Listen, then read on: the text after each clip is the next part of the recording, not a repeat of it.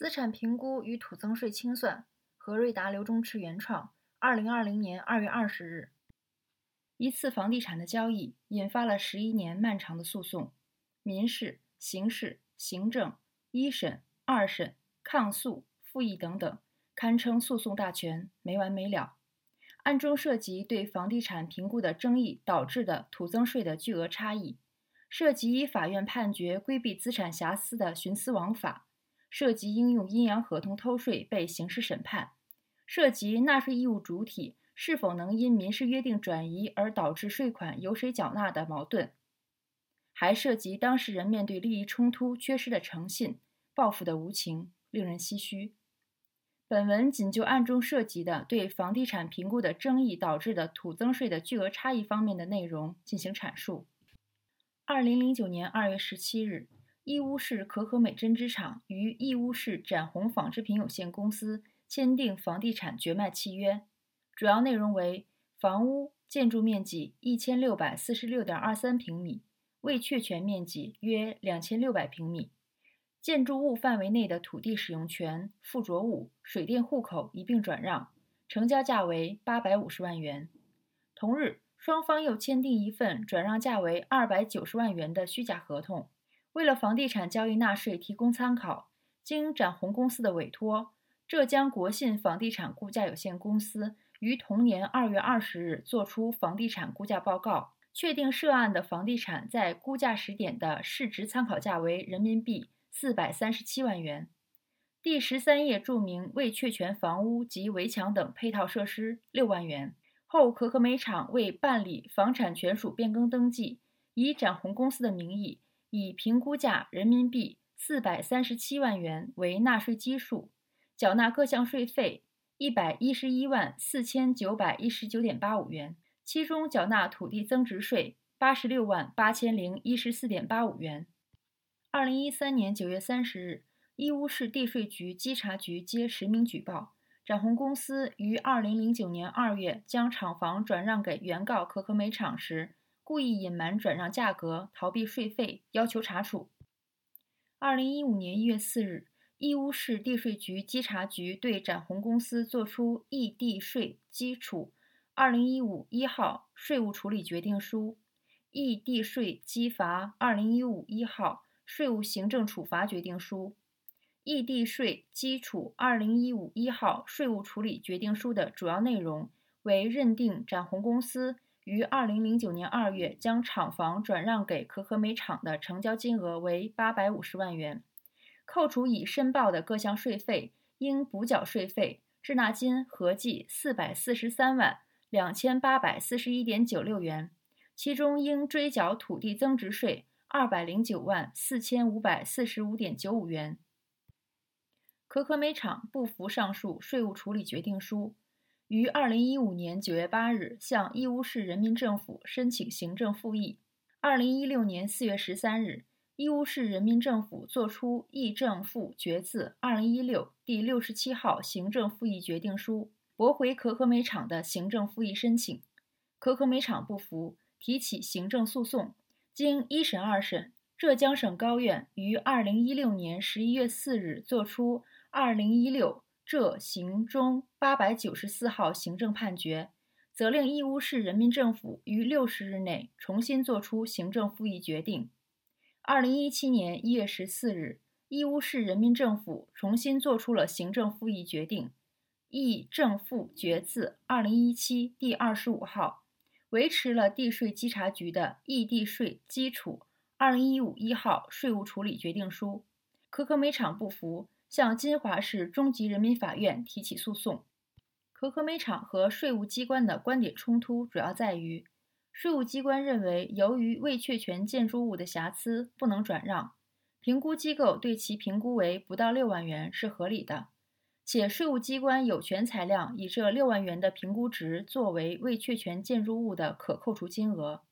可可美厂认为，作为可扣除项目的未确权建筑物的评估值远大于六万元。且认为税务机关应该在核实未确权建筑物的评估值，修改土增税额。金华市中级人民法院二零一九年十二月三十一日以二零一九浙零七行中六百七十一号浙江省金华市中级人民法院行政判决书作出终审判决。国家税务总局金华市税务局第二稽查局原义乌市地方税务局稽查局于二零一五年一月四日作出的异地税基础二零一五一号税务处理决定书中，作为定税依据的是浙国信房估第一百二十号房地产估价报告。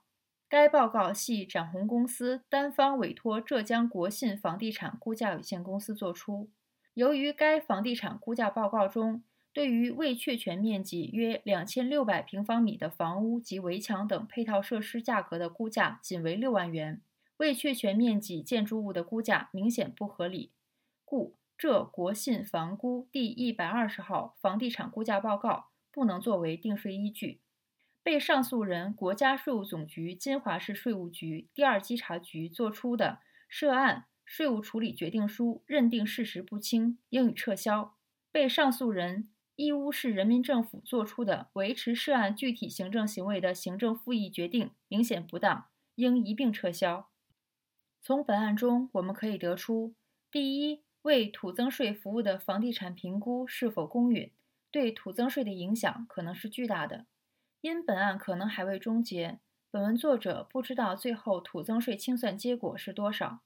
但根据本案可可美公司的计算。关于逃税额及逃税比例问题，公诉机关指控展宏公司偷税数额为二百三十一万一千三百七十点九五元，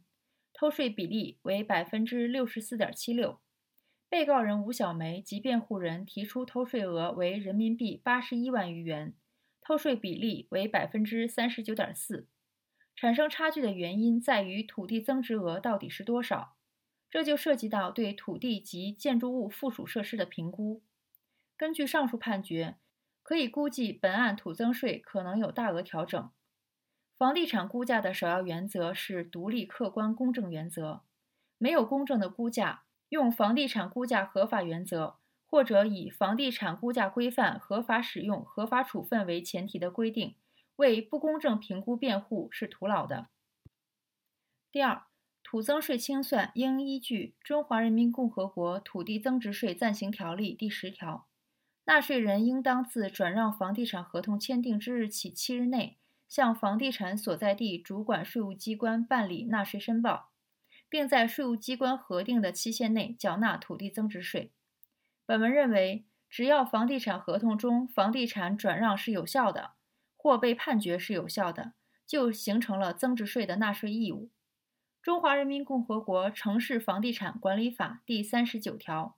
中华人民共和国城镇国有土地使用权出让和转让暂行条例第十九条确实规定了无证的、开发程度不够的房地产不得转让，但这些条款主要是限制炒地皮等不利于经济良性发展的行为。法条本意不针对本案这种合理的房地产转让。第三。最高人民法院对贵鑫源公司诉权威公司等土地使用权转让合同纠纷民事判决书（二零零四民一中字第四十六号判决）关于投资开发的问题，《城市房地产管理法》第三十八条关于土地转让时投资应达到开发投资总额百分之二十五的规定，是对土地使用权转让合同标的物设定的。于物权变动时的限制性条件，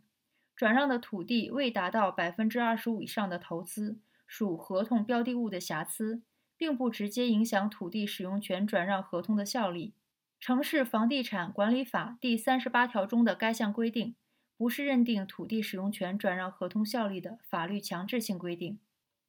因此，超凡公司关于土地开发合同未达到百分之二十五投资开发条件。应认定无效的主张，本院亦不予支持。针对本案，浙江省高级人民法院民事裁定书（二零一四浙民申字第六十七号）也已经裁决，《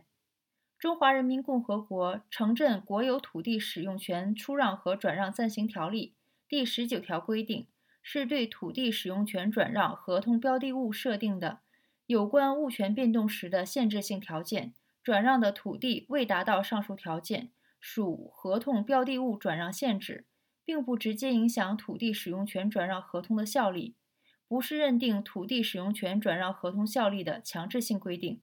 这些判决说明，我国司法层面基本形成共识。虽然房地产开发程度等方面可能有瑕疵，像本案这种交易是双方真实意思表示，且具有合理的经济目的的交易，是受法律保护的。本案中，可可美公司土地证、房产证都办理了。浙江高院也判决交易有效，这种情况下还坚持交易不合法、不能以公允价值评估的观点，确实令人难以理解。本文文字稿在何瑞达微信公众号发表。